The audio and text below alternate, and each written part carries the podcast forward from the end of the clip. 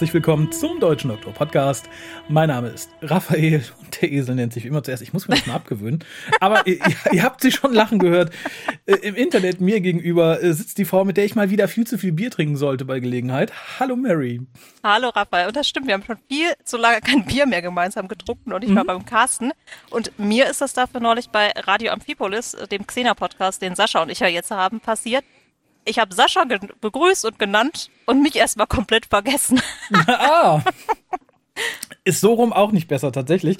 Aber schön, dass du es ansprachst. Ich hätte es sonst zur Sprache gebracht, denn du äh, fischst ja jetzt auch in anderen Gefilden. Ich äh, wollte erst sagen, du bist jetzt im Restaurant Akropolis tätig, aber nein, so es ist Radio Amphipolis, der deutsche Xena-Podcast. Äh, sendet ihr schon oder nehmt ihr erst nur noch auf? Weil ich weiß, ihr nehmt schon seit drei Jahren auf, aber ja, habt jetzt auch angefangen rauszuschmeißen, oder? Richtig. Ja, die erste Folge ist äh, seit äh, letztem Mittwoch, glaube ich, online und nächste Woche kommt dann die zweite schon. Das sind halt die zwei legendären, drei Jahre alten Folgen, die ich jetzt endlich geschnitten habe. Aber ähm, tatsächlich ist die erste aktuelle Folge jetzt auch schon geschnitten und wartet dann auf die Ausstrahlung und äh, die danach ist auch im Kasten. Also es läuft jetzt. Wir haben jetzt, glaube ich, unseren Flow gefunden.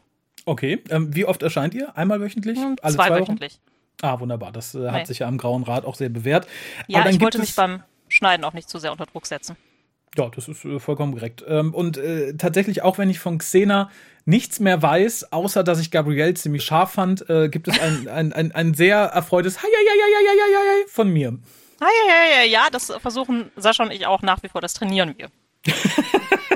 Ihr könntet theoretisch Lucy Lawless mal anschreiben und fragen, ob sie euch das einspricht. Wenn ich da aber den Grauen Rat denke, ist es bedenklich. Da würde ich erstmal vorsichtig sein mit Leute anschreiben.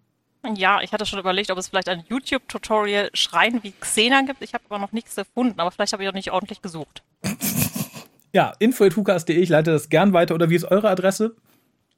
Ähm, Moment. Xena at radio-amphipolis.de, wenn ich mich jetzt nicht komplett vertue. Es wird niemand besser wissen als du. Doch, der Sascha weiß das besser, der kann sich so Sachen besser Okay, dann, äh, lieber Sascha, wenn du das hörst, info.hukas.de, ich leite dann entsprechend alle E-Mails weiter. Ähm, nee, aber ansonsten findet man das auch im Web, also alle unsere Kontaktdaten und natürlich den Podcast im Download unter radio-amphipolis.de. Und das setze ich auch auf die Webseite. Juhu, vielen Dank. Äh, sehr gerne. Es gibt ein paar Neuigkeiten aus dem Universum. Allem voran möchte ich an dieser Stelle aber erstmal den Leuten danken, die Einträge für unseren Index geschickt haben. Das äh, könnt ihr auch noch weiterhin tun. Die aktuellen Einträge sind nachgepflegt und so langsam äh, kann man sich auch ein bisschen da entlanghangeln, wenn man sagt, ich würde gerne mal die Besprechung zu der und der Folge hören. Und bevor wir zu den Merchandise-News kommen und allem anderen, was so passiert ist, ganz kurz die liebe Lisa. Ihr könnt den WhoCast wie folgt erreichen. Telefonisch unter 0211 5800 85951. Schreibt E-Mails und schickt Fotos für die Fotowand an info at whocast.de. Schreibt im Forum unter drwho.de und folgt dem WhoCast auf Twitter unter www twitter.com slash whocast. Spendet Geld über den PayPal-Button und schickt Geschenke, Briefe und Postkarten an die Adresse auf der Website. Was gibt es Neues? Ihr könnt Geld ausgeben und zwar einmal für Season 24 auf Blu-ray. Die ganze Staffel gemastert auf HD mit vielen, vielen neuen Extras. Unter anderem ist jede Story in einer extendeden Version enthalten mit zusätzlichem Material, was bisher unveröffentlicht war. Also da bin ich sehr, sehr, sehr, sehr, sehr gespannt drauf. Es gibt einen ganz, ganz süßen Trailer mit Mel und dem siebten Doktor, der sehr Corona-konform ist. Die Leute halten alle sehr, sehr, sehr weit Abstand. Das ist tatsächlich ganz lustig zu sehen. Da wird man irgendwann vielleicht in 20 Jahren drüber sagen, ach, guckt euch diesen Trailer an, da war damals die Pandemie, das sieht man ganz deutlich da und da dran. Für die Leute, die lieber lesen, erscheinen neue Target-Romane. Und zwar endlich The Pirate Planet, ursprünglich natürlich von Douglas Adams, hier geschrieben von James Goss.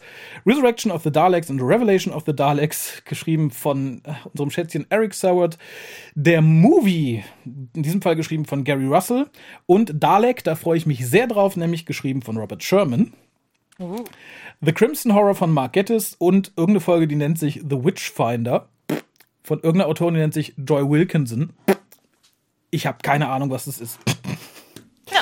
Dann kannst du es dir anlesen. Nein. Warum nicht?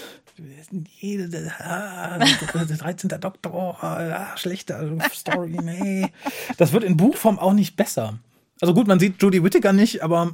Ja, vielleicht ist das eine überragend gute Autorin, die alles nochmal ins rechte Licht rückt. Ich glaube, das ist die, die auch die Folge selbst geschrieben hat. Hm. Dann vielleicht nicht. Da sehe ich wenig Licht am Horizont. Im Deutschen ist erschienen der Monster Edition Band 4 bei CrossCult, die Waage der Ungerechtigkeit. Und ihr könnt Maglos vorbestellen von Pandastorm. Wie immer im Mediabook, nachfolgend auch auf Blu-ray oder DVD. Und ebenfalls bei Pandastorm erschienen, und da bin ich ein bisschen zwiegespalten, ist Staffel 26 in HD als Download. Ah, ja. Äh, ist halt günstig, ne? Ich habe gar nicht geguckt, wie teuer es ist, weil. Nee, ich meine günstig in der Produktion. Ach so, ja, natürlich. Pandastorm hat es ja schon versucht mit Trial of the Time Lord in HD auf Blu-ray das hat ja nicht so ganz funktioniert aus verschiedenen Gründen, weil es nicht genug Vorbesteller gab und es ist halt leider auch nicht so ganz billig in der Herstellung, wenn man es auf physikalische Datenträger pressen möchte. Und darum gibt es für die Leute, die jetzt unbedingt McCoy mal ganz scharf sehen wollen, das Ganze als Download.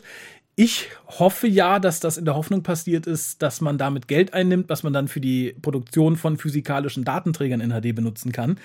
Ich fürchte allerdings, dass es auch ein bisschen nach hinten losgehen kann weil ich glaube, so der 0815 Durchschnittszuschauer, der zwar Interesse an HD hat, aber nicht an Extras etc. pp, sagt, ach ja, cool, ist HD, dann kaufe ich mir den Download und dann erscheint vielleicht irgendwie ein halbes Jahr später die Vorbestellung für die Blu-ray, dann sagen die, nö, habe ich ja schon als Download. Und das war's. Und das, die, die Gefahr, ich weiß nicht, ob ich die eingegangen wäre. Ja, ich muss jetzt ganz ehrlich sagen, HD gut und schön, aber wenn sich das jetzt so nicht rechnet, muss ich dann das also auf allen Seiten das finanzielle Risiko auch irgendwie eingehen, würde es nicht eine normale Scheibe mit Extras tun. Die gibt es ja glücklicherweise schon. Es geht ja wirklich nur darum, dass man die zusätzlichen Extras von der englischen Blu-ray hat und halt die Wiederaufbereitung als HD-Material. Wie gesagt, im Englischen finde ich, lohnt es sich. Ich glaube, für die Leute, die neu dazukommen, wenn der Preis nicht so exorbitant hoch wäre, würde sich das auch lohnen, dann eher dazu zu greifen als zum DVD-Box-Set. Aber wie gesagt, dann einen Download rauszuhauen, weiß ich nicht. Kann gut gehen, weil man sagt, okay, da haben jetzt 100 Leute zugegriffen oder 200. Damit haben wir jetzt irgendwie eine gute Basis, um auch irgendeine Staffel komplett auf Blu-ray rauszubringen. Kann aber auch äh, so den letzten äh, Schwung an Käufern den Wind aus den Segeln nehmen, weil die sagen, naja, dann nehme ich lieber den günstigen Download. Die Extras gucke ich mir eh nicht an. Ich glaube halt, dass die Leute, die diese Folgen haben wollen, dass das eigentlich Sammler sind und die das gerne auf, ähm, ja, auf einer Blu-ray haben wollen. Die möchten sich das in das Regal stellen und die möchten das auch in zehn Jahren nochmal rausnehmen, auch wenn es da vielleicht keine Blu-rays mehr gibt. Ja, da gehe ich auch von aus. Und ich glaube, in zehn Jahren kriegt man zumindest noch so einen Retro-Blu-ray-Player oder ähnliches. Naja, eigentlich, es gibt auch jetzt noch Videokassettenrekorder. Neu? Ich glaube, du kriegst selbst auch neue Geräte. Und du kriegst ja auch so Kombi-Geräte und so das ist halt ein ganz kleiner Markt, aber es werden ja auch Kassettenrekorder und Spieler noch ganz normal hergestellt.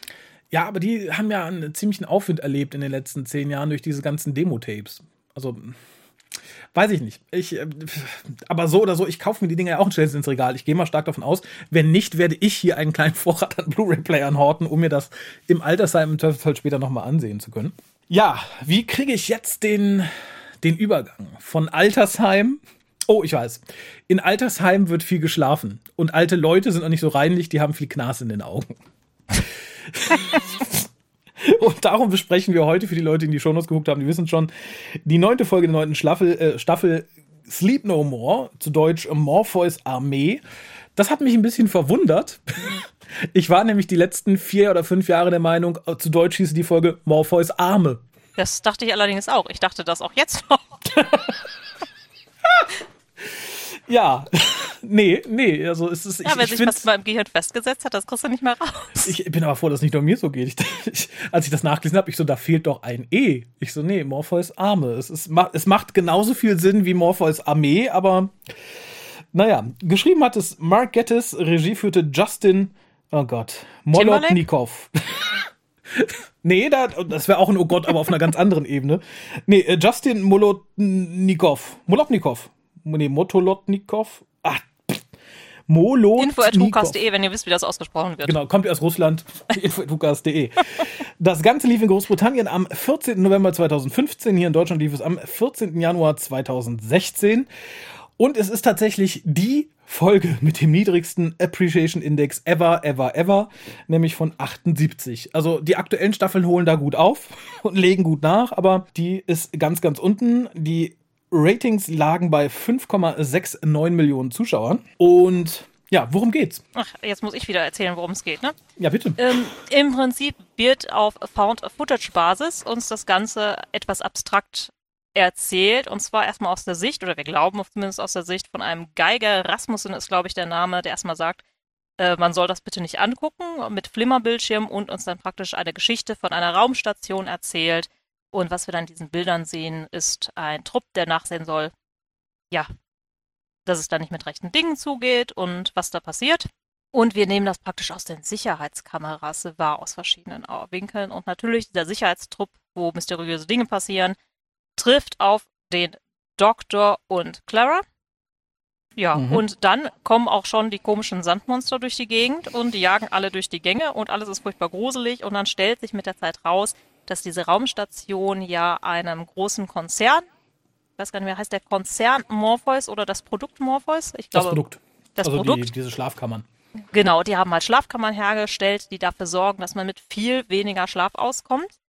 Das ist ja eigentlich der Traum jedes ähm, Arbeitgebers, dass der Arbeitnehmer praktisch auch nicht mehr schlafen muss, sondern die ganze Zeit nur noch arbeiten kann. Und das ist praktisch so ein bisschen, das geht so ein bisschen unter in dieser sehr trashigen Weltraumerzählung. Und ähm, ist aber ganz gut.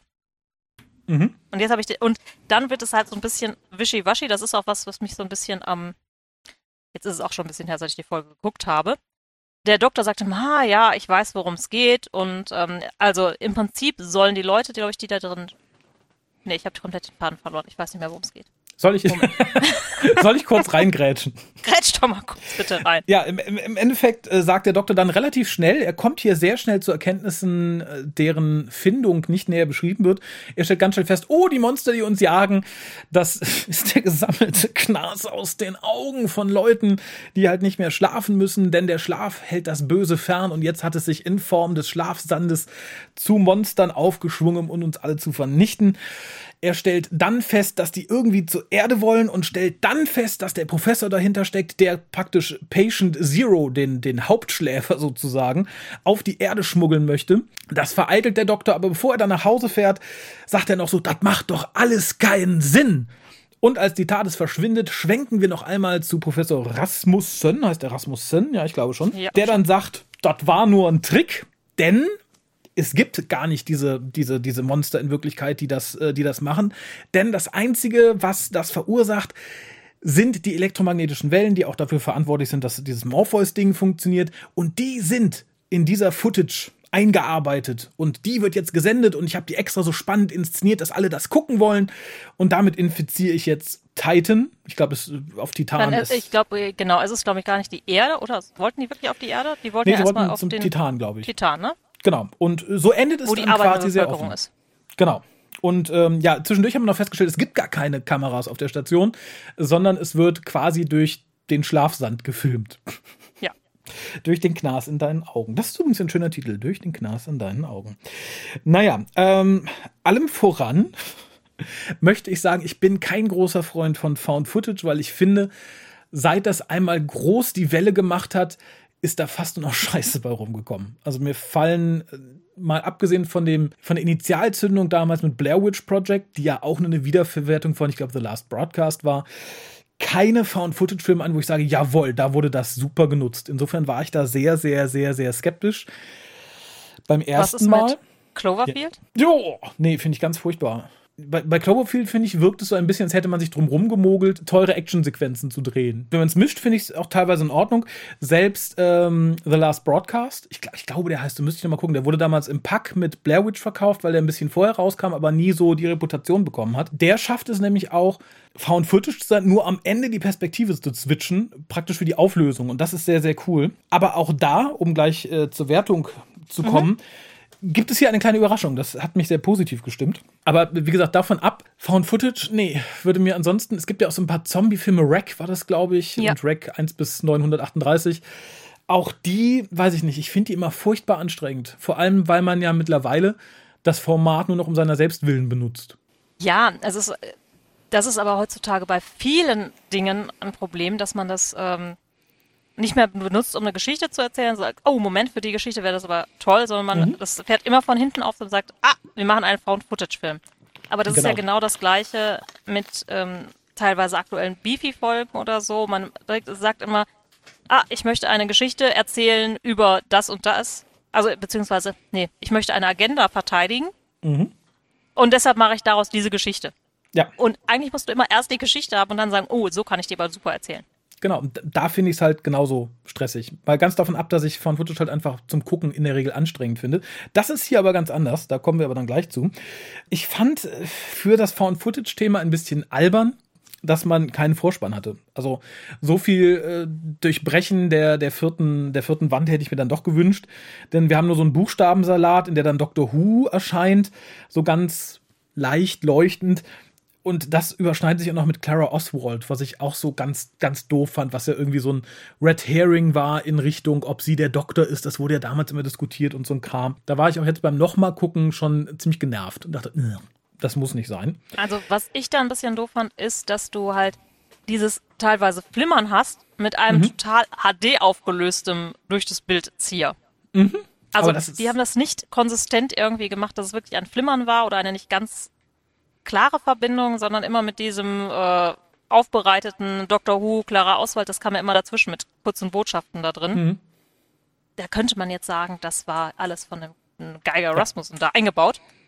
Aber Ganz das genau. hat mir tatsächlich so ein bisschen, also man hätte das Material noch ein bisschen dreckiger machen können, meiner Meinung nach. Ja, ja, ja, Dann wäre es aber, aber, wahrscheinlich wieder schwerer zu gucken gewesen.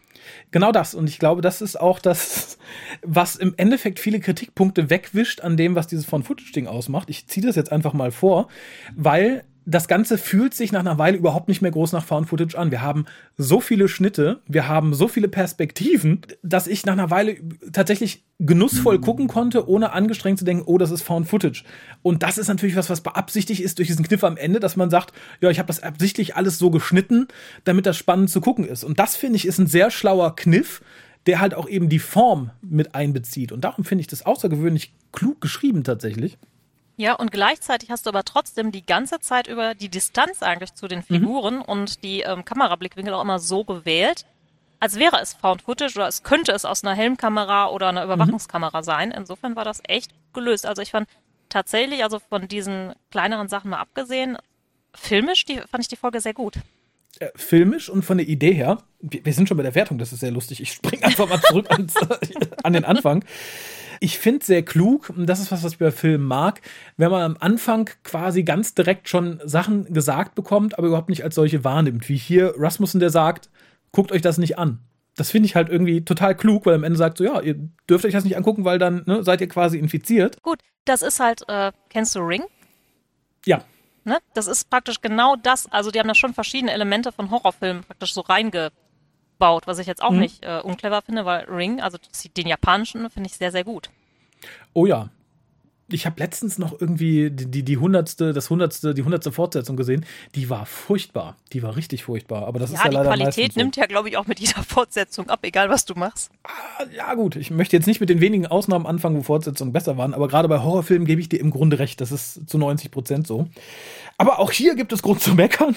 Obwohl, so richtig zu meckern ist es nicht. Ähm, es wird 474 vorgestellt, der Grunt. Der ist fünf Jahre alt. Der ist fünf Jahre alt, spricht nicht richtig, wird als dumm, aber sehr kampfestüchtig beschrieben und ist quasi aus der Retorte und erinnerte mich damit total. Ähm, hast du Space Above and Beyond gesehen? Also äh, nee, Space das erzähle ich ja immer, dass ich und dann sagt Sascha immer, kauf dir die DVD, machen. es lohnt sich und jetzt ist die DVD zu teuer und ich kann es nicht mehr, nicht mehr leisten. Ja, das geht mir genauso. Ich hatte letztens auch mal nachgeguckt, weil die Serie ist tatsächlich zu, un, zu Unrecht sehr früh abgesetzt worden und da gab es halt auch In-vitro-Soldaten, mhm. die aber nicht so dumm waren. Also die normale Menschen waren quasi, aber keinen Bauchnabel hatten. Aber es erinnerte mich daran, auch, dass niemand der normalen Menschen diese wirklich leiden kann, sondern immer so an den rummoppert, wie hier auch. Erinnerte mich total daran und finde ich aber ist eine, zwar eine recycelte, aber eine gute Idee. Also ich finde tatsächlich, der Doktor bekrittelt das ja später an anderer Stelle. Das In-vitro-Züchten von starken Soldaten bietet sich immer sehr an, wenn man die Technik hat. Leider ja, oder zum Glück. das ist ja eine ganz klassische Science-Fiction-Idee. Das kommt auch schon in alten Romanen vor. Ich müsste jetzt mal raussuchen, wo, aber das ist keine neue Idee. Das hat auch Space Above Beyond nicht erfunden. Nee, nee, aber äh, gerade mit dieser, die, also, so wie der Grunt ist und so wie die Leute an ihm rumknitteln, das äh, hätte halt genauso gut aus Above and Beyond bekommen können, außer dass der in vitro da männlich und sehr hübsch war. Ich möchte auch sagen, dass ich das eigentlich einen sehr, sehr schönen Kniff finde, als die uns vorgestellt werden, dass praktisch immer die Daten kurz abgerufen werden zu der Person. Mhm. Was ja auch passt, wenn es irgendwie über Sicherheitskameras oder Helmkameras läuft, dass das praktisch einmal kurz das Bild immer eingefangen ist, wer das ist. Genau. Da beißt es sich allerdings ein bisschen mit der Aussage, dass sie gar keine Helmkameras haben. Ne? Also vielleicht hat auch das äh, der gute Rasmussen im Nachhinein eingefügt, damit es so aussieht, aber ähm, da wackelt es halt ein bisschen. Schön fand Das ich. wusste als- der Augenknass. Ja, der kluge Augenknas. Äh, Da komme ich nicht drüber hinweg, ne? Naja. Äh, der Doktor landet, also ist schon da, also sie begegnen den beiden. Und äh, Clara, und da gebe ich ihr recht, sagt, es sieht ein bisschen aus wie in einem chinesischen Restaurant. Und das tut es tatsächlich. Also das Ganze soll ja in, in der Zukunft nach der, nach der großen Katastrophe spielen, in der dann China und Indien quasi aneinander gerutscht sind und quasi eine große Weltmacht bilden. Das fand ich dann, und da gebe ich Clara recht, ein, ein bisschen klischeeig. Also das erinnert mich so an die China-Restaurants meiner Kindheit. Ja, gut, es ist ja auch eine irgendwie rot beleuchtete Raumstation. Allein das von der Farbgebung ist ja schon irgendwie drin, ne? Solange Und dann keine diese, ich glaube, das sind diese komischen chinesischen Drachen, die überall irgendwo Ja. an der Wand hängen, ne? Genau, also ich habe auch jeden Moment erwartet, da irgendwie ein Aquarium mit Kois zu sehen, tatsächlich. Ja gut, da muss man jetzt sagen, diese Gänge, die zusammengezimmert, das sieht halt echt so aus. Hm, haben wir eine Raumstation? Nee. Haben wir noch ein paar Bretter da liegen? Okay, was machen wir denn jetzt damit? Guck mal, mein Cousin hat ein chinesisches Restaurant, der leiht uns ein paar Sachen. Dann müssen wir das Ganze aber irgendwie in, in Indochina spielen lassen. Okay, schaffen wir, kein Problem, das habe ich schnell geändert. Und das ganze Gespräch mit dem Doktor und Clara fand ich erheiternd und gut. Diese ganze Diskussion darüber, dass die Leute nicht einfach Space irgendwo vorsetzen, wenn sie von irgendwas reden. Also, dass es jetzt nicht irgendwie das große Space-Restaurant ist, sondern einfach nur das Restaurant. Was dann später darin endet, dass äh, Clara es aufgreift, als es sagt, es waren Space Pirates, die es angegriffen haben könnten. Ja. Fand ich ganz lustig und ich gebe tatsächlich beiden Seiten recht. Natürlich sagt man es hier aus einer Warte relativ häufig, aber ich glaube, wenn wir irgendwann in der Zukunft sind, sagen wir nicht, wir fahren jetzt ins Space-Restaurant essen. Da sagen wir, wir fahren ins Restaurant essen. Die Jetsons haben das ja auch nicht gesagt. Nee, haben sie nicht. Ja, ansonsten Capaldi wie immer in Hochform, der hat mir viel Freude gemacht. Ich weiß, nach Frau Whittaker machen mir alle Doktoren sehr viel mehr Freude. Aber auch hier, ähm, allein, dass der Doktor irgendwie gesagt, we are here to assess the stress, fand ich toll. Das ist halt Ah. so, ein, so ein Wortspiel, was ich total schön fand. Und ich fand es auch total gut, als ähm, sie ihn gefragt haben, was passiert hier und oder was ist passiert. Äh, ja, von Anfang an ist das eine sehr, sehr lange Geschichte. Ja, generell gibt's viele One-Liner und viele Dialoge, die ich toll finde. Auch so im Kommenden, als dann irgendjemand sagt, so im Moment, ihr seid eine Rettungsmission mit vier Leuten und dann sagt ähm, die, die Chefin, ja, ja, das sind Budget-Cuts. ja, Das finde ich. Was, was ja auch richtig ist, das kann ich mir richtig vorstellen, wie das in der Zukunft abläuft, äh, wo Soldaten gezüchtet werden. Ich mag tatsächlich aber auch diese Perspektiven, wo Clara und der Doktor praktisch mit den Laserkanonen oder was auch immer das für Waffen sind, angeleuchtet werden. Mhm. Und das dann wirklich so, also es könnte halt aus der Sicht der Helmkameras gewesen sein. Ja, da gibt es im Making-of sehr schöne Szenen, in der der Kameramann ganz stolz erzählt, dass er ja diesmal mit inbegriffen war und sogar Kostüme anziehen musste und dann wurde gezeigt, wie der arme Mann die schwere, schwere Kamera hält und dann zusätzlich noch irgendwie so einen Laserstrahler halten musste. Das ist tatsächlich sehr, sehr cool. Und äh, gerade das auch, das ist natürlich Found Footage, aber durch die Inszenierung wirkt es halt sehr viel bedrohlicher und sehr, sehr cool. Also ich habe das sehr, sehr gerne gesehen. Ja, das ist auch, die haben halt nicht viel mit wirklichen Wackelkameras gedreht, ne? Also Blair Witch Project lebt ja zum Beispiel davon, dass sie die ganze Zeit mit der Kamera wackeln, weil sie dauernd durch die Gegend rennen und hier wird ja nicht so gerannt, also klar auch, aber dabei wird nicht die Kamera absichtlich so hin und her geschwenkt. Davon wird mir nämlich persönlich auch immer schlecht. Ja, Und ich glaube auch, das ist das, der Traum eines jeden Kameramanns. Auch wenn du jetzt sagst, äh, ach, der arme Kameramann, die freuen sich wie Bolle, wenn sie dann ihre schwere Kamera und noch zehn Sachen äh, durch die Gegend schleppen dürfen, um da mal was zu machen, was sie cool finden. Ja, ja, er wirkte auch ganz, ganz stolz. Also wenn man dann Bilder gesehen hat, wie er arbeitet, sah das stressig aus, aber so die Interviews sehen, da war er, glaube ich, mit leuchtenden Augen dabei, dass er jetzt auch quasi Schauspieler ist. Und ich muss mich korrigieren, es ist nicht Indochina, sondern Indo-Japan und das Ganze spielt nach der großen Katastrophe. Was eine Referenz zu Frontiers sein soll, da wird ja von The Great K das wird gar nicht ausgesprochen, aber es sollte die Great Catastrophe sein. Ich habe es jetzt nicht nochmal genau nachgeguckt, aber es ist wohl nicht so ganz hundertprozentig stichhaltig, dass das übereingeht. Aber der gute Mark Gettis sagt, es soll es sein. Insofern akzeptiere ich das einfach mal. Und dann kommt so der Haupt, also einer der Hauptkritikpunkte, der so in die Kerbe schlägt, was mir hier wenig gefällt. Trotz guter Ideen, trotz passabler Umsetzung, trotz gutem Kniff, haben wir relativ viel Füller und das ist mir irgendwann sehr auf den, auf den Keks gegangen. Unter anderem haben wir hier ja Grunt, der auf ähm, Chopra steht. Und da fand ich es irgendwie noch ganz nett, weil das so ein bisschen näher definiert, wie diese In-vitro-Dinger funktionieren und was die Leute von ihnen halten. Weil er ist halt ziemlich angeekelt und äh, schlägt sie halt weg, als sie ihn betatscht. Und äh, sie rastet daraufhin so quasi automatisch aus und droht ihm irgendwie fast das Genick zu brechen, weil sie sagt so Kampfmodus, bla bla bla. Fand ich gut. Dabei hätte ich es aber auch gerne belassen. Es kommen dann noch so zwei, drei Szenen, wo ich denke, ja, da hatte man irgendwie im Drehbuch noch vier Seiten zu wenig, die musste man irgendwie füllen. Zumal es in einem ähnlich kitschig heroischen Ende endet, was genauso wenig hergibt. Also das war für mich irgendwie sinnfrei. Ja, also es hat zumindest die Handlung jetzt nicht weitergebracht. Und die Charaktere nicht. Also wenn, wenn man irgendwas aus der Figur später noch gemacht hätte, aber das endet so, wie man es erwartet, finde ich. Gut, das ist aber in Horror Horrorfilm immer so. Da sind am Ende keine mehr da, da musst du gar die, über die Charaktere gar nichts sagen. Damit wäre ich hier zufriedener gewesen als sowas.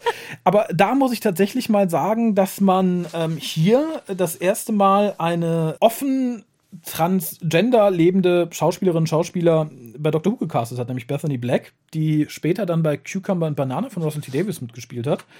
Und da hat man halt nicht so ein Gewäsch drum gemacht, wie Big Finish das irgendwie ein paar Jahre später gemacht hat. Nee, da war das ja auch noch nicht Top-Thema. Genau. Äh, insofern, das fand ich tatsächlich ganz nett. Ich weiß nicht, ob ich gut finden soll, dass man sie ihn für so eine Rolle gecastet hat. Nee, ich hätte es jetzt auch besser gefunden, wenn sie eher eine richtige Rolle mhm. bekommen hätte, in Anführungszeichen. Wo man das vielleicht dann auch so ein bisschen noch im Subtext mitbekommen hätte, aber muss ja, jetzt auch nicht sein. So dachte ich, hm, ja, ist ja ganz cool, aber ist das nicht auch irgendwie ein bisschen despektierlich? Hm, ja. Aber müssen Sie wissen, ich denke, sie wurde gut dafür bezahlt. Schön fand ich den Spruch vom Doktor, der dann irgendwie zu Clara sagt, halt meine Hand. Die so, nein, Doktor, ich habe keine Angst. Aber ich. Fand ich gut. Das fand ich sehr Ich fand das überhaupt sehr schön, wie die beiden dann auch Händchen halten. Mehrfach. Da musste ich dann an so die allererste Begegnung wieder mit dem Doktor, also meine, ne, mit Christopher Eccleston und Rose denken. Ah, ja. Das, und die äh, dann auch wo er das allererste Mal ihre Hand greift. Fand ich sehr schön. Ist natürlich wieder so, so ein klarer Hochhebeding. Ne? Nein, ich habe es nicht nötig, ich habe keine Angst. Hätte man davon nicht schon so viel gehabt in dieser Staffel, hätte ich es süßer gefunden, glaube ich. So hinterlässt es halt auch einen etwas faden Nachgeschmack. Schön fand ich, dass man auch ähnlich wie in einem typischen Horrorfilm sich nach und nach die Figuren entledigt. So biegt während der ersten Rennsequenz der gute Dieb Ando einfach falsch ab. Ja, das kann auch passieren, wenn du hektisch durch die Gegend rennst. Ja, im das Übrigen, passiert mir im Computerspielen auch dauernd. ich fand es aber so geil. Alle so, wir sind trainierte Soldaten. Lauft! Links, links, links, links, der letzte rechts. Ich so, aha.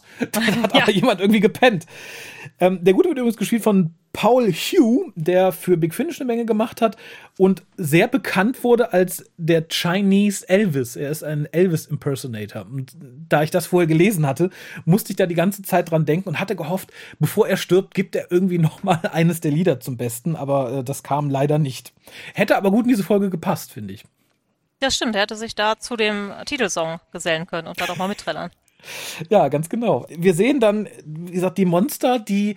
Ich bin hin und her gerissen. Ich weiß ja jetzt, was sie sind. Und im ersten Moment dachte ich, hu, sie sehen ja schon ein bisschen billig aus. Und vor allem das erste Zerfallen zu Sand sah sehr billig aus. Das ist, glaube ich, als der Arm durch die Tür greift. Später ja. relativiert sich das ein bisschen. Entweder habe ich mich dann daran gewöhnt oder die anderen Aufnahmen waren einfach besser. Also die sehen ja halt sehr wie Golems aus, nur halt ohne Augen. Das nur stimmt. mit riesigem Mund. Das mit dem riesigen Mund fand ich cool. Und ich, ich habe jetzt noch nie genug Augenknas gesammelt, dass es hätte zu Kügelchen formen können. Aber ich weiß nicht, ob die Struktur so korrekt ist. Ich frage mich, ob der CGI-Mensch sich hingesetzt hat, all seine Kollegen gebeten hat, mal zu sammeln, um dann entsprechend die Textur zu erforschen. Aber zum Teil sah es mir zu matschig aus, als sie die ganze Form angenommen haben. Und als sie dann zu Sand zerfielen, war es mir zu feiner, schöner Sand. Ja, ich bin mir auch nicht sicher. Also ich persönlich habe das mit dem Augenknas ja immer so ein bisschen metaphorisch gesehen. Tatsächlich? Ja, ich kann das auch mir selber ein bisschen schön denken.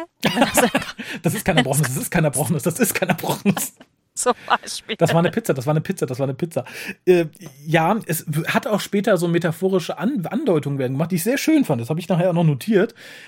Aber so als Hauptmonster, ich weiß nicht, ob ich von irgendwelchen Körperflüssigkeitsausscheidungen gejagt werden möchte. Das ist ja nur noch so den halben Schritt vom Ohrenschmalz-Tentakel oder vom Kackemonster entfernt. Also ich habe es tatsächlich eher als so eine Art Virus immer gesehen, der sich dann manifestiert hat. Okay. Da, da hätte ich sehr viel besser mit leben können, tatsächlich, ja. Aber. Vielleicht ist das, dann schreibe ich das in meinem Kopf immer schon so um, dass das besser ist und für mich besser funktioniert. Also ich persönlich mag das Design der Monster irgendwie, weil es halt mhm. super trashig aussieht. Es sieht ja, ja aus, also die, als hättest du im Sandkasten was gebaut. Ja, tatsächlich. So, so, sieht es auch aus. Ich glaube, Mark Gettis sagt, äh, er wollte halt, dass sie noch so menschenähnlich aussehen, aber so total verdreht und so. Weil er sagt, in dem Moment, wo es halt nicht mehr menschenähnlich aussieht, sieht es schnell lächerlich aus. Ich finde tatsächlich, da ist eine arge Gratwanderung gelungen, die sowohl mal in eine als auch in die andere Richtung umschwenkt. Also so trashfrei sind sie nicht, aber ich fand sie jetzt nicht komisch in, im Sinne von ulkig. Nee, ich finde tatsächlich, dass sie das auch ganz gut inszeniert haben, dass du sie am Anfang so nicht siehst und dann immer so relativ nur schnell und dann ist die Kamera schon wieder weg. Mhm. Also wir sehen ja keines dieser Monster wirklich lange irgendwie stillstehen und haben Zeit, uns die wirklich gut zu beachten. Das ist, glaube ich, das große Glück und die große Kunst alter Horrorfilme. Ja. Das viele verlernt haben. Also das haben sie hier wieder gut aufgegriffen. Es geht dann also ein bisschen hakelig weiter. Ja, apropos hakelig, da möchte ich gerne mhm. einwerfen, Hast du mal auf Claras Absätze, mit denen sie da durch die Gegend rennt, geguckt? Nein, ich nehme an, sie sind hoch. Sie sind sehr hoch, okay. Es sind so ähm, Kantenabsätze, das heißt, die sind ein bisschen breiter, keine Stilettos, aber mhm. das sind gut acht bis zehn Zentimeter. Hui. Ne? Also acht würde ich sagen auf jeden Fall, zehn kann ich nicht genau sagen, aber ordentlich. Damit rennst du nicht die ganze Zeit. Ich schon mal gar nicht. Ja, ich auch nicht. Also wenn ich so der Bahn hinterher renne auf Absätzen, dann sind das so, ich sag mal, Alltagsabsätze mit maximal fünf Zentimetern. Und auch da ist die Gefahr, dass ich mich hinlege, schon gegeben. Ums Leben durch eine Raumstation, wo ich das Terrain nicht kenne, mhm. finde ich schon schwierig. Ich weiß nicht, warum man Frauen immer diese Sachen einziehen muss. Wenn Damit sie durch die Gegend sexy rennen. aussehen. Ja. Da möchte ich vielleicht sagen, vielleicht hat Clara gehofft, sie gehen an einen schönen Ort, wo sie hübsch sein möchte. Allerdings habe ich auch die Erklärung, warum sie damit so super schnell rennen kann. Weil Clara einfach toll ist. Ganz genau, das wird nämlich in der nächsten Szene ganz deutlich. Denn sie ist diejenige, die weiß, wer Morpheus ist und das auch zum Besten gibt, was ich von der Lehrerin aber irgendwie erwartet hat. Ich wollte gerade sagen, das kam auch für mich so rüber. Aber ja, ich fand auch wieder, dass Clara sehr, sehr toll war in dieser Folge. Mhm. Und vor allem dann die Reaktion des Doktors und sie, die dann quasi sagt, ja, ja, ich bin nicht nur schön, ich bin auch klug. Hihi. Das war wieder was, was mir auf den, auf den Keks gegangen ist. Das ja. ist ja so quasi die, die, die Clara ist super Staffel. Und das war mir auch hier wieder too much. Zumal ich finde, es ist eine der dümmsten Ideen, dass Clara sagt, die Kabel haben mich in diesen Pott reingezogen aber sie hatten halt keine andere Wahl. Ich finde, das ist so ein ganz, eine ganz wackelige Stelle im Drehbuch, weil freiwillig wäre sie nicht reingegangen. Das mit den Taken ist schon billig.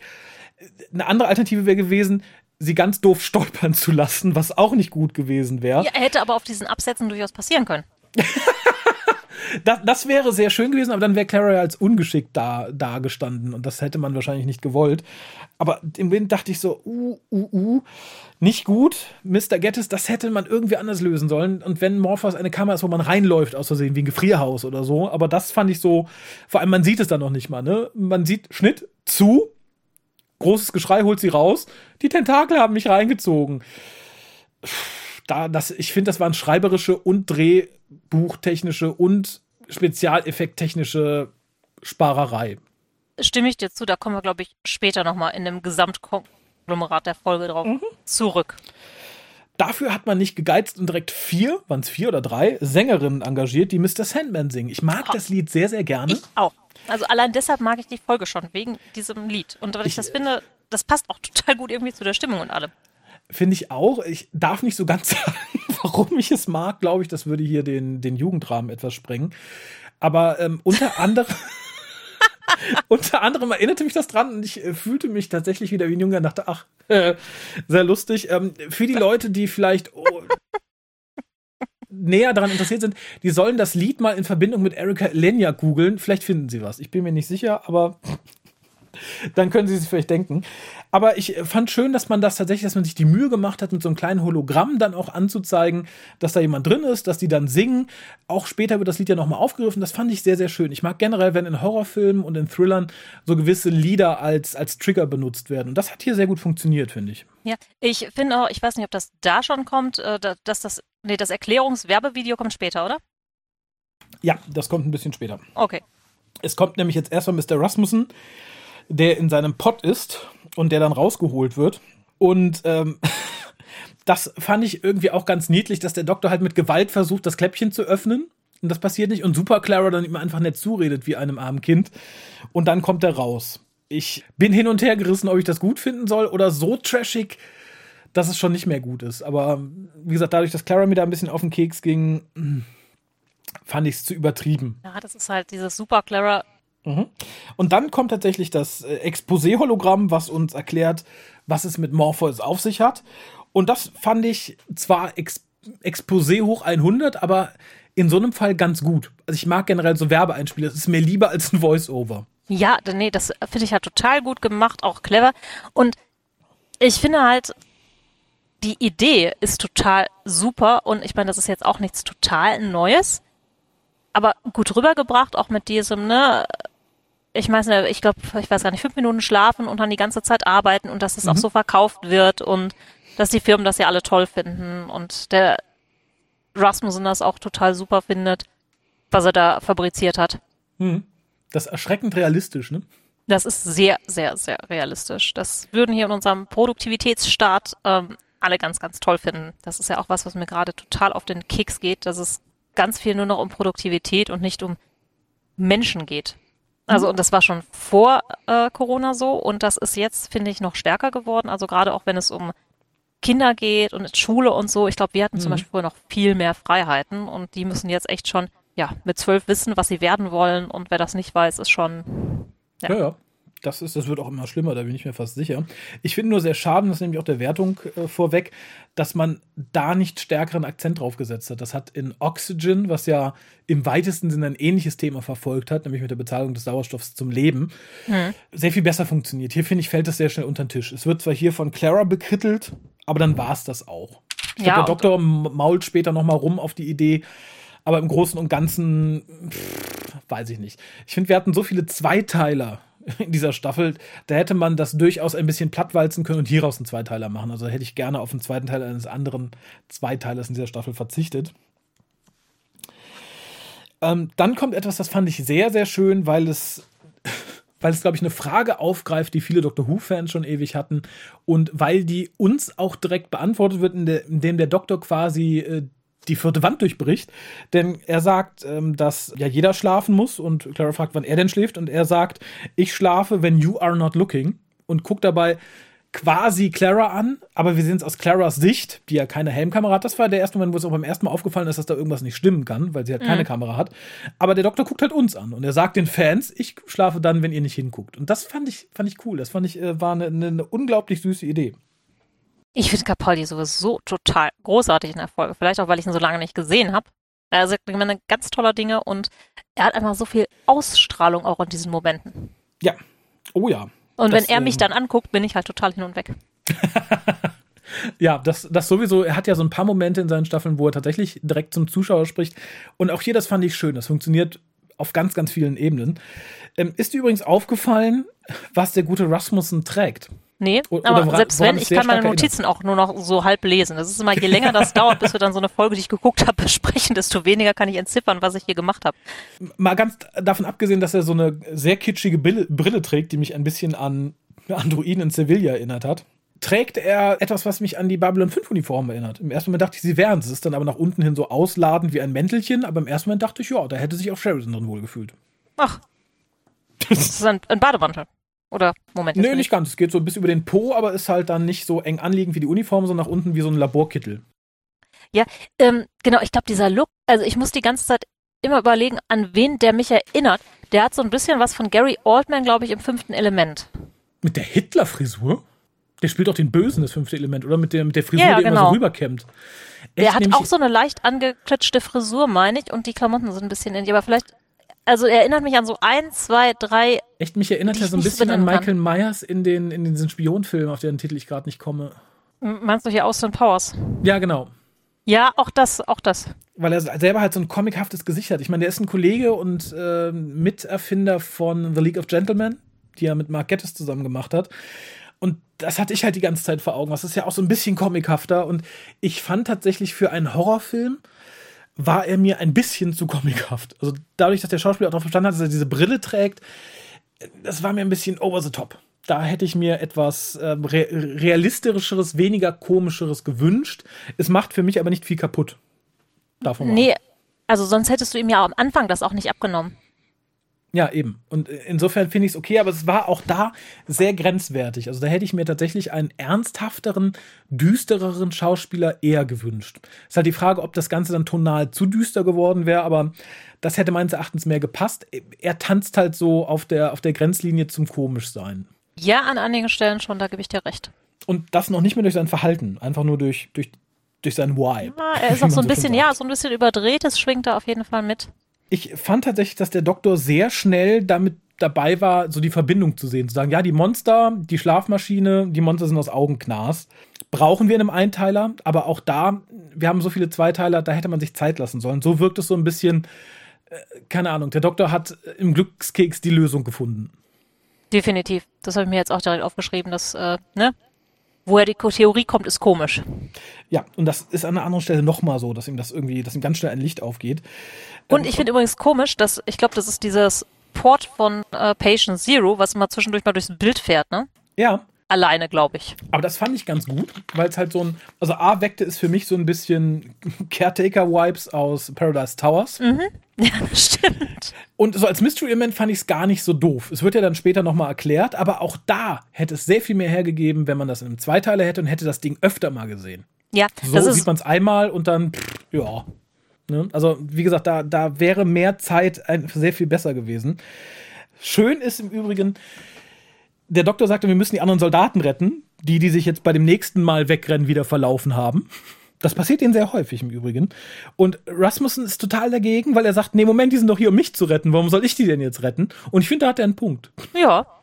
Also das Ja, ist, ähm, das ist ja eigentlich generell immer, ne? Das ist ja häufig in Filmen die Handlung, dass irgendwelche kommen, um irgendwen zu retten und dann müssen die anderen wieder gerettet werden und am Ende ist der Bodycount, Mhm. soll ich das sagen, unausgewogen, da wäre man besser gar nicht erst losgefahren.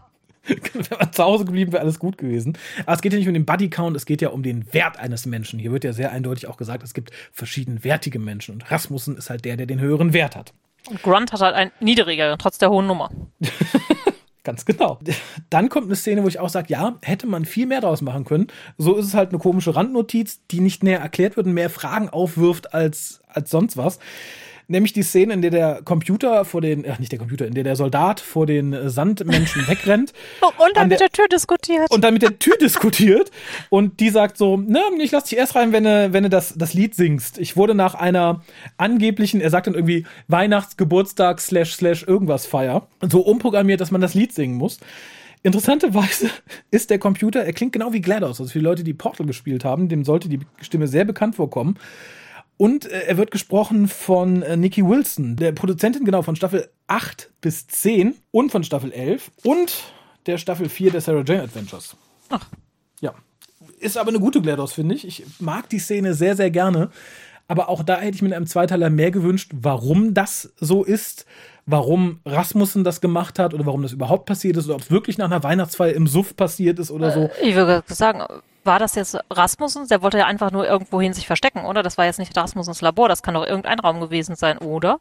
Ja, aber vielleicht hat er das halt extra gemacht, um den Leuten es schwer zu machen, um besseres Material für, seine, für sein Video zu bekommen. Ja, das kann natürlich sein, aber Ja, also- ich hätte jetzt einfach wirklich gedacht, das muss ja, das war immer eine große Raumstation, auf der mehrere Leute gearbeitet haben. Das war doch wahrscheinlich die Produktionsstätte. Und du meinst, dann hat man das wirklich nach einer versoffenen Weihnachtsfeier gemacht? Ja, also ich kann mir das vorstellen. Also ich weiß nicht, wie es bei dir mal bei Weihnachtsfeiern gelaufen ist, aber bei uns hätte ich mir das durchaus vorstellen können, wenn es solche Systeme gegeben hätte, dass du am nächsten Morgen kommst und das Ding sagt, ja, äh, erstmal jetzt das Lied singen, was gestern Abend so super gut lief. und dass dann zehn Leute davor schon sagen, oh Moment, und dann Ja gut, dann lasse ich es als kurze, witzige Pointe stehen, aber auch da hätte ich mir mehr irgendwie gewünscht, wenn man mehr Zeit gehabt hätte. Und pünktlich, als der Augenknas den Soldaten dann äh, frisst, vernichtet oder sonst was mit ihm macht, versagen die Schwerkraftschilde. Es gibt eine aufregende Szenerie. Und äh, während der Doktor das richten möchte, wird auch noch der gute Rasmussen vom Augenknas gefressen. Und auch das sah relativ gut aus, fand ich. Das fand ich sehr gruselig für Dr. Who. Mhm. Ja, dann geht es tatsächlich so ein bisschen generisch weiter. Wir, der Doktor und ähm, Clara und, oh Gott, Negala, Negata, die verrammeln sich im Kühlhaus, genau. Und dann kommt tatsächlich das, wo es so ein bisschen auf die Metaebene geht, was du vorhin sagtest, denn der Doktor äh, sagt dann halt so, dass der Schlaf uns vor den Monstern im Innern rettet ja. und fernhält. Das fand ich sehr, sehr schön, sehr, sehr genau. gut ausgedrückt, weil es auch sehr wahr ist. Richtig. Schlaf ist ein Segen. Ne? Wir können ganz, ganz weit in den Pool äh, unserer selbst eintauchen, glaube ich. Ne? Ich weiß nicht, wie es im Deutschen jetzt wirklich gesagt ja. wurde, aber im Englischen ist es sehr, sehr schön. Fand und, ich auch. Ne, es rettet uns vor den Monstern im Inneren. Das ist halt echt, ähm, das stimmt. Ja. Also jeder, der mal Schlafprobleme hatte, wird das bestätigen. Ne? Schlaf brauchen wir, um dem zu entkommen ich glaube, das ähm, tötet auch unsere Kreativität ab und alles, was uns so ausmacht. Ne? Schlaf ist halt wirklich wichtig. Das, das tötet alles ab. Also ich glaube auch deine, deine, oh Gott, Sanity, deine, wie heißt das auf Deutsch, deine ähm, Geistesgesundheit? Ja, deine geistige Gesundheit, das ist ja alles von Schlaf abhängig. Der Doktor bekrittelt ja auch an anderer Stelle, dass für Menschen Schlaf immer lästig ist. Und ich finde, da muss man auch als normaler Mensch irgendwann lernen, dass Schlaf nicht lästig ist. Dass Schlaf wichtig und toll und wohltuend ist. Ja, also ich bin ja auch jemand, ich versuche ja immer so ein bisschen ähm, meinen persönlichen Schlaf zu reduzieren, aber andererseits freue ich mich auch immer, wenn ich schlafen kann. Ich bin da immer so hin und her gerissen.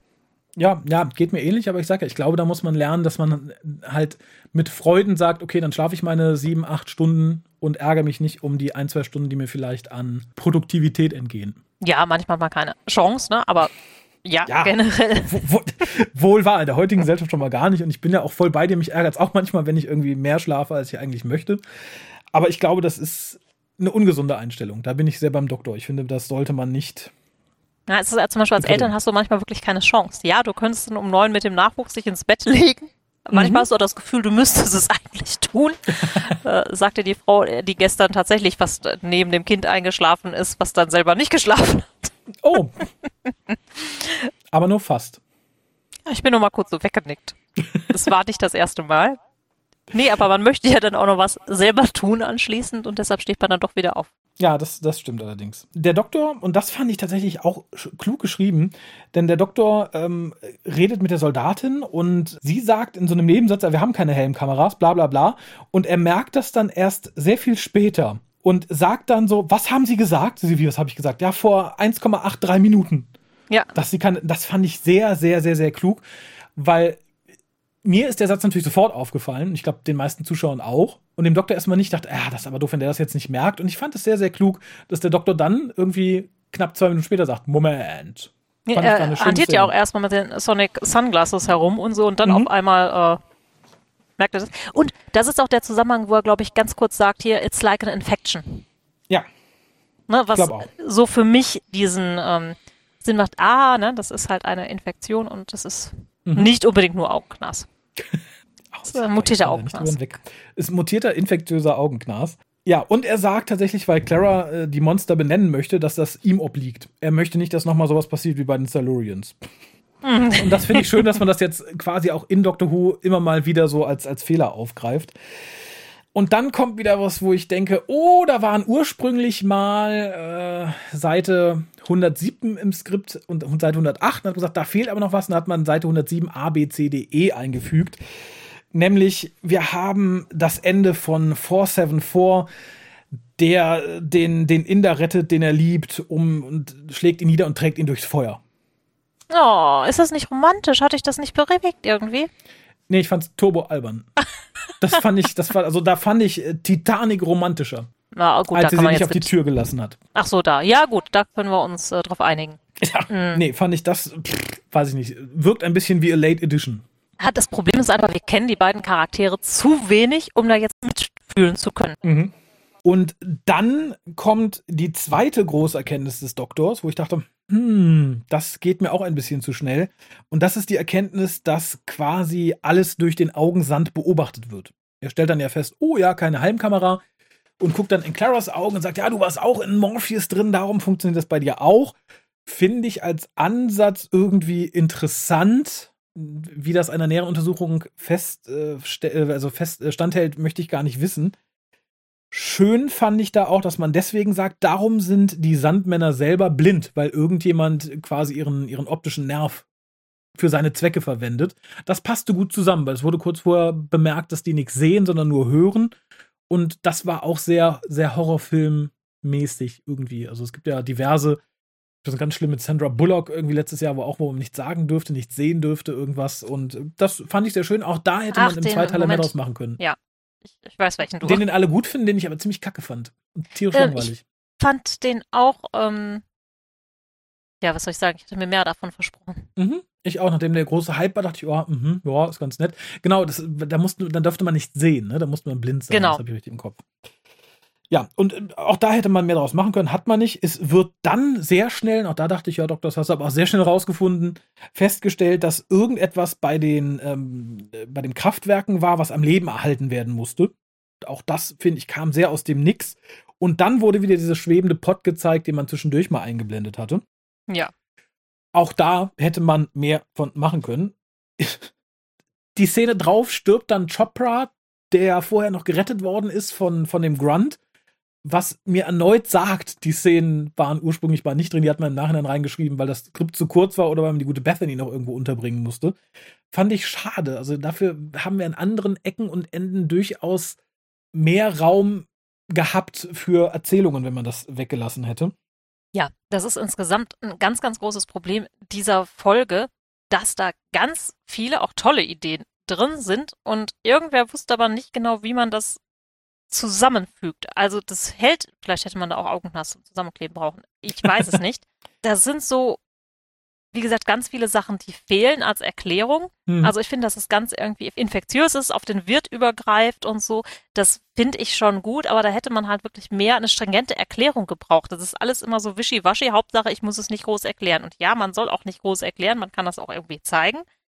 Aber uns wird hier ja auch gar nichts groß gezeigt. Der Doktor erzählt das ja immer so wie aus der Pistole geschossen, ohne aber irgendwie einen Ansatz dafür zu haben.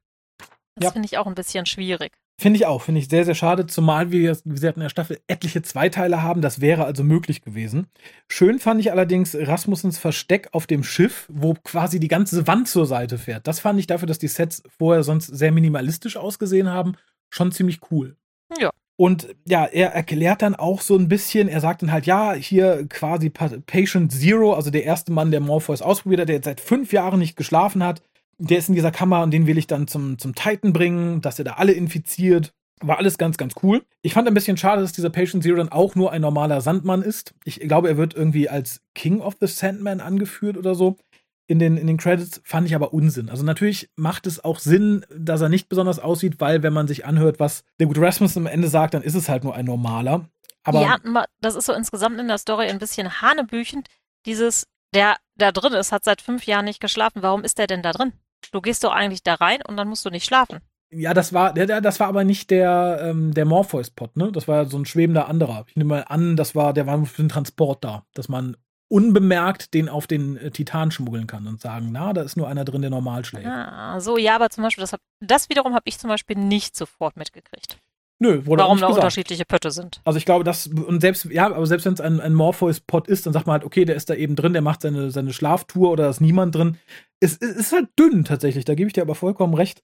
Und schön fand ich dann, Rasmussen haut dann ab, will fliehen und wird einfach mal so über den Haufen geschossen. Das fand ich sehr unspektakulär. Und auch da hätte ich mir für einen Zweiteiler einen schöneren Showdown und ein schöneres Ende für ihn gewünscht. So wirkt es so ein bisschen wie, wir haben nicht mehr viel Zeit, schieß. Ja, aber das war, glaube ich, so. Und man wusste, glaube ich, mhm. auch nicht so richtig, wohin mit dem Ganzen.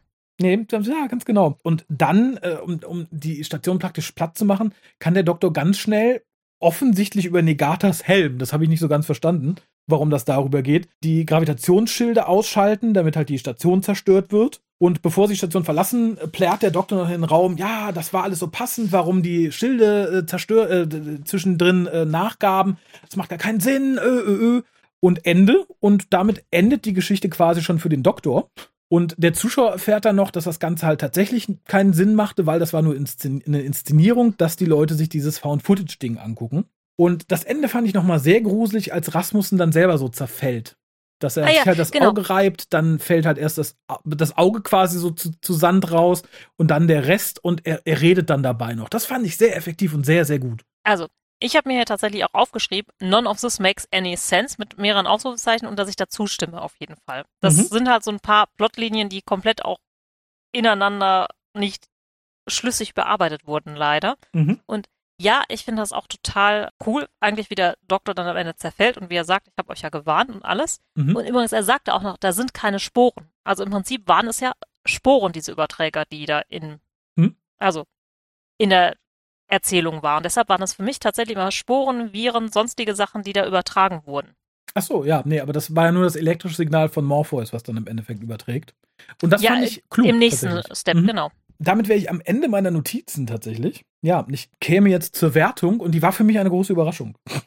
Oho, oho, dann erzähl mal. Dann, dann fange ich tatsächlich mal an. Wenn der Esel schon zuerst nimmt, dann kann er auch zuerst die Wertung raushauen. Ja. Also tatsächlich ist für mich die Geschichte keine Found-Footage-Geschichte im eigentlichen Sinne. Und das finde ich sehr gut, weil sie sich auch nicht so anfühlt. Also alle Probleme, die ich mit Found-Footage hatte, habe ich, habe ich hier nicht. Ich finde sehr klug, dass man Found-Footage quasi in die Geschichte eingearbeitet hat. Die ist ein essentieller Plotpoint und das finde ich sehr, sehr gut. Man sagt nicht nur, oh, wir erzählen eine Doctor Who-Geschichte, die erzählen wir in Form eines gefundenen Videobandes, sondern man macht es zum Teil des Plots. Das fand ich großartig. Alles, was um diesen Plot herumgeht, also die Idee von Rasmussen, finde ich gut. Alle Horrorelemente finde ich gut. Ich finde allerdings, dass sich für viele Elemente viel zu wenig Zeit genommen wurde.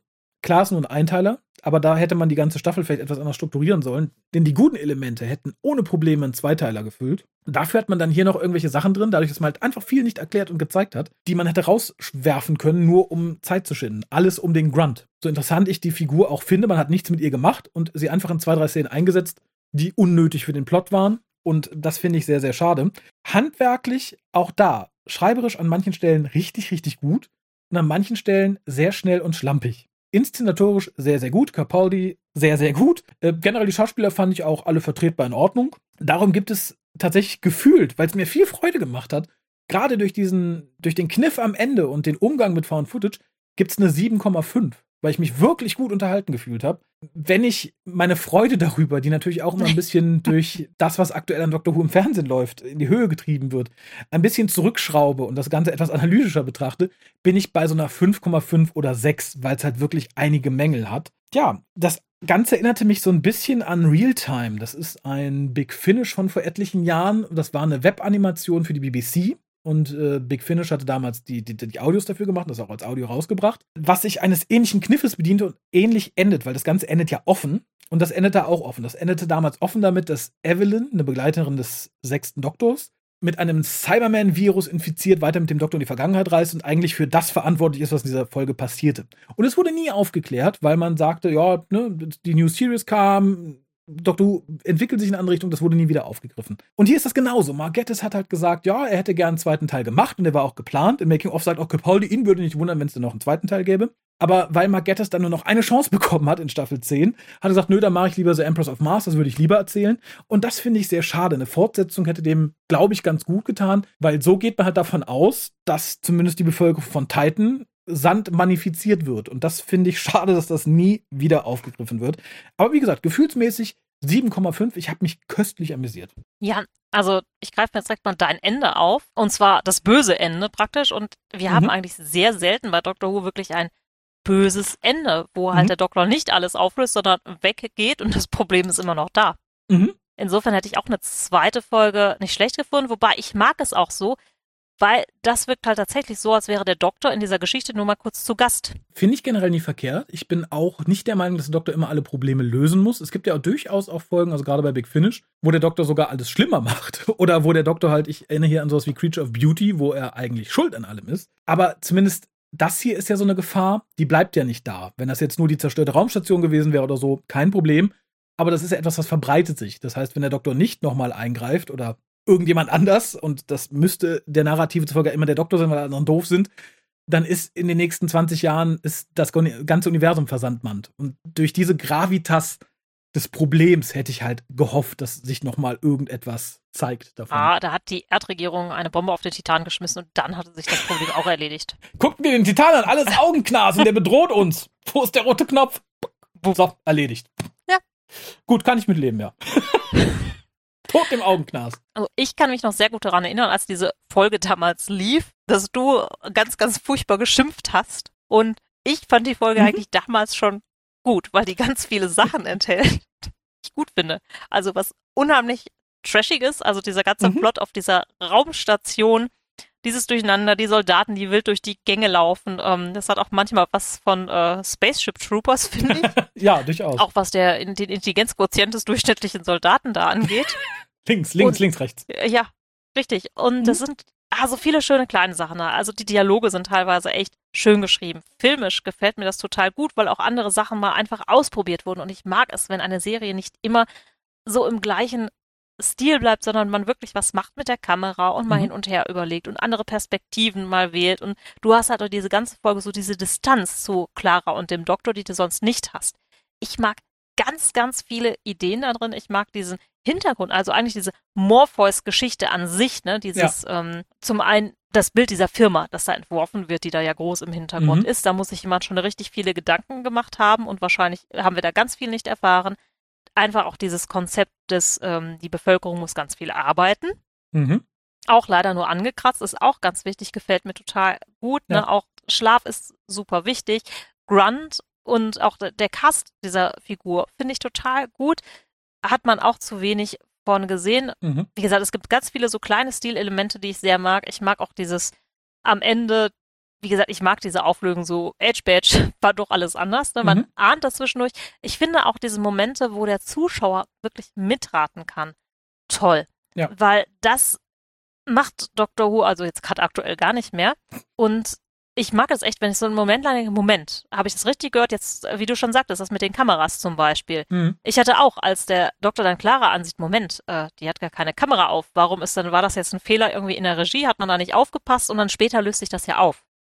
Und das fand ich sehr, sehr klug geschrieben tatsächlich. Ja, das ist klug geschrieben. Und da kommen wir dann so zum Manko. Das ist, als hätte jemand, ich weiß gar nicht, Resident Evil, Outbreak, Spaceship Troopers und Event Horizon in eine Folge irgendwie packen wollen mhm. und wäre dann ganz kläglich daran gescheitert, alle diese Storylines zusammenzubringen also im Prinzip ist ja eine Outbreak-Geschichte drin mit diesen Sporen oder diesem Virus, der über diese Kammern übertragen wird. Das wird nicht plausibel erklärt. Das ist an vielen Seiten einfach nicht logisch geplottet. Hm. Da weiß ich nicht, ob da irgendwie ein Produzent herkam und sagt, oh, das brauchen wir alles nicht, das brauchen wir nicht, das brauchen wir nicht. Und dann saß der Autor da und dachte, oh, was mache ich denn jetzt? Ach, egal. Ach, Mist, ich muss ja noch so eine Liebesgeschichte für Grunt reinschreiben. ja, so wirkt es tatsächlich, ja. Also, ich weiß echt nicht, was da passiert ist, weil andererseits sind es schöne Dialoge. Andererseits, jemand, der gute Dialoge schreiben kann, heißt noch lange nicht, dass der ein gutes Konzept hinter dem Ganzen machen kann. Und das fehlt mir. Da ist eine gute Idee oder ganz, ganz viele gute Ideen. Da sind gute Dialoge, aber das Bindeglied dazwischen, das Konzept, das fehlt für mich. Hm. Das macht es äh, so ein bisschen, also schmälert das Ganze. Es hätte eine herausragende Folge werden können, meiner Meinung nach, weil ich auch diese Morpheus-Thematik, das mit dem Schlafen, das mit dem Sandman, ich fühle mich natürlich auch an Neil Gaimans Sandman irgendwie direkt erinnert. Mhm. Und das vermasseln sie so ein bisschen. Dennoch würde ich da immer noch auf jeden Fall sechs Punkte für geben, weil ich finde, dass die Folge schon über Durchschnitt ist und ich mag die Gesamtstimmung. Ja. Ne? Und würde ich die jetzt in die aktuelle oder die Staffel davor setzen, würde ich da mit Sicherheit auch sieben oder acht Punkte geben, ohne oh ja. groß drüber nachzudenken. Oh ja. Vielleicht auch neun, ich weiß es nicht. Allein weil ich so, da möchte ich jetzt auch gar nicht so sehr auf Jodie Whittaker rumhacken, aber ich finde einfach, dass Capaldi der überzeugendere Doktor ist. Mhm. Und ich finde auch einfach, ein Companion reicht.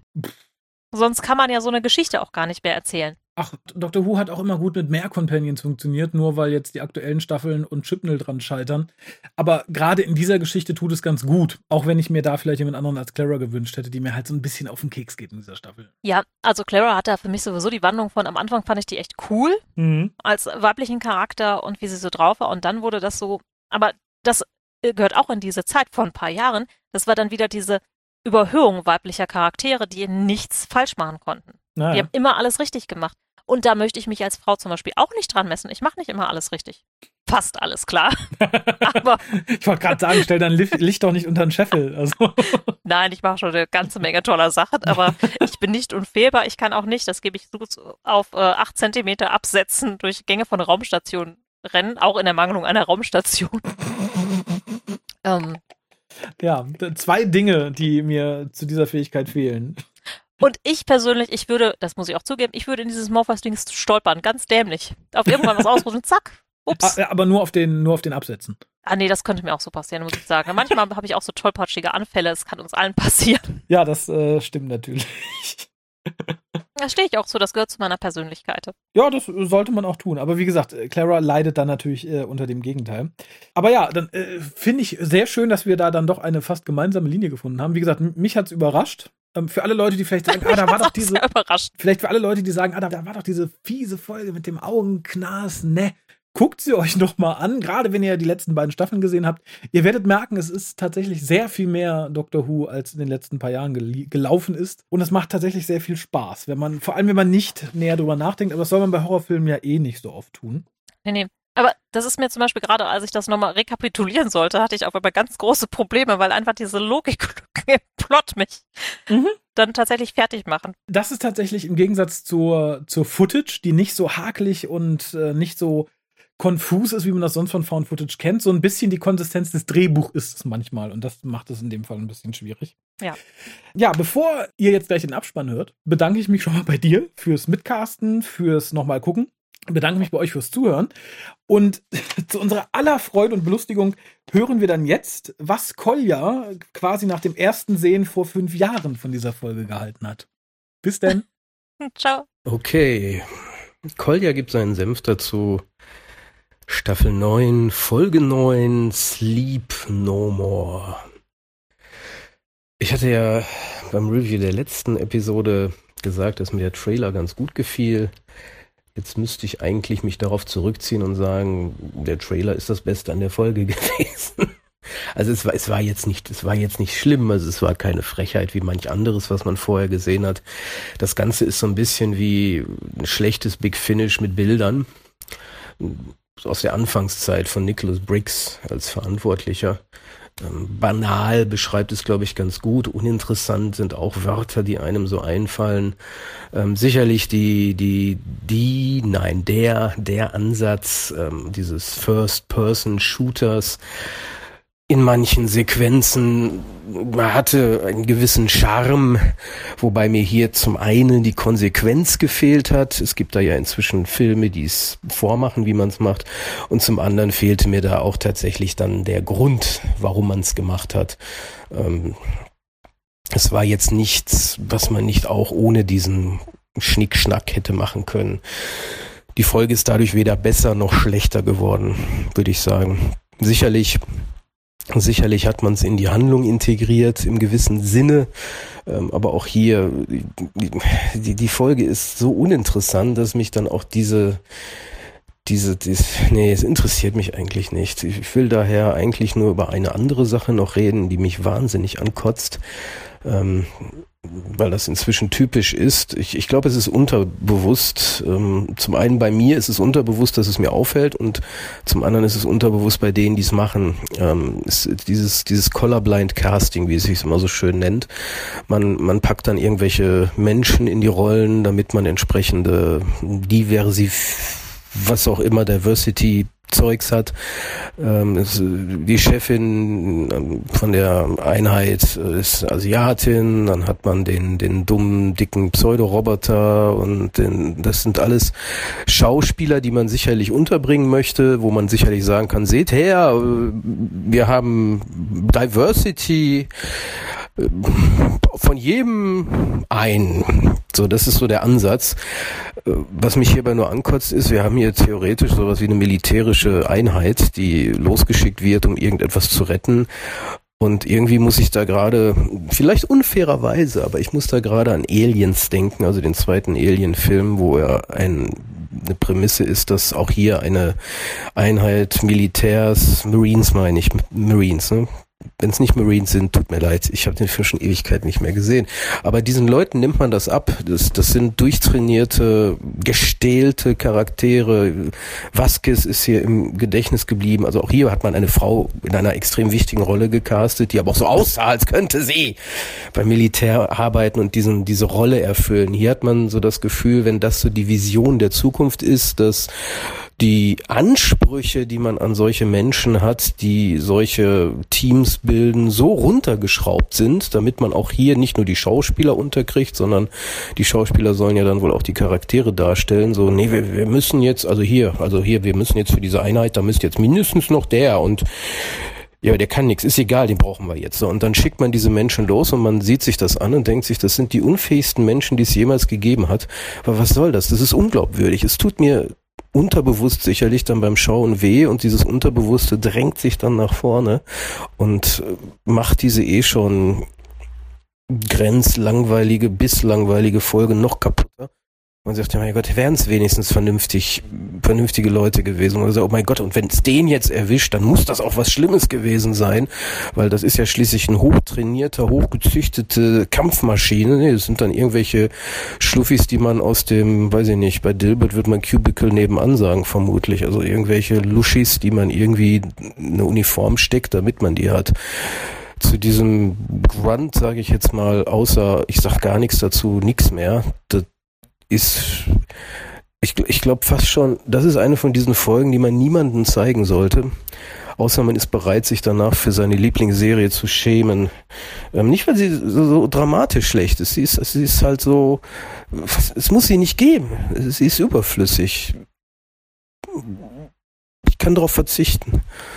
Ja, wie gesagt, Unzufriedenheit, Genervtheit, sie ist, ja, ein gewisser einmaliger Unterhaltungswert ist da, als dann dieser bebrillte Bösewicht aus seinem Tiefschlaf das erste Mal erwacht, habe ich darauf gewartet, dass jetzt ganz im Sinne der neuen Serie, wo dann zu den ungünstigsten Zeitpunkten 80er Jahre Popmusik oder 90er oder Nuller Jahre oder ist scheißegal Popmusik gespielt wird, dass dann irgendwie Video Killed the Radio Star gespielt wird. Also das, wenn, wenn, äh, das hatte sich angeboten. Also The Buggles, Bugles, Buggles. Ah, fuck. Ich kann mich jetzt an, den, an die Aussprache nicht erinnern.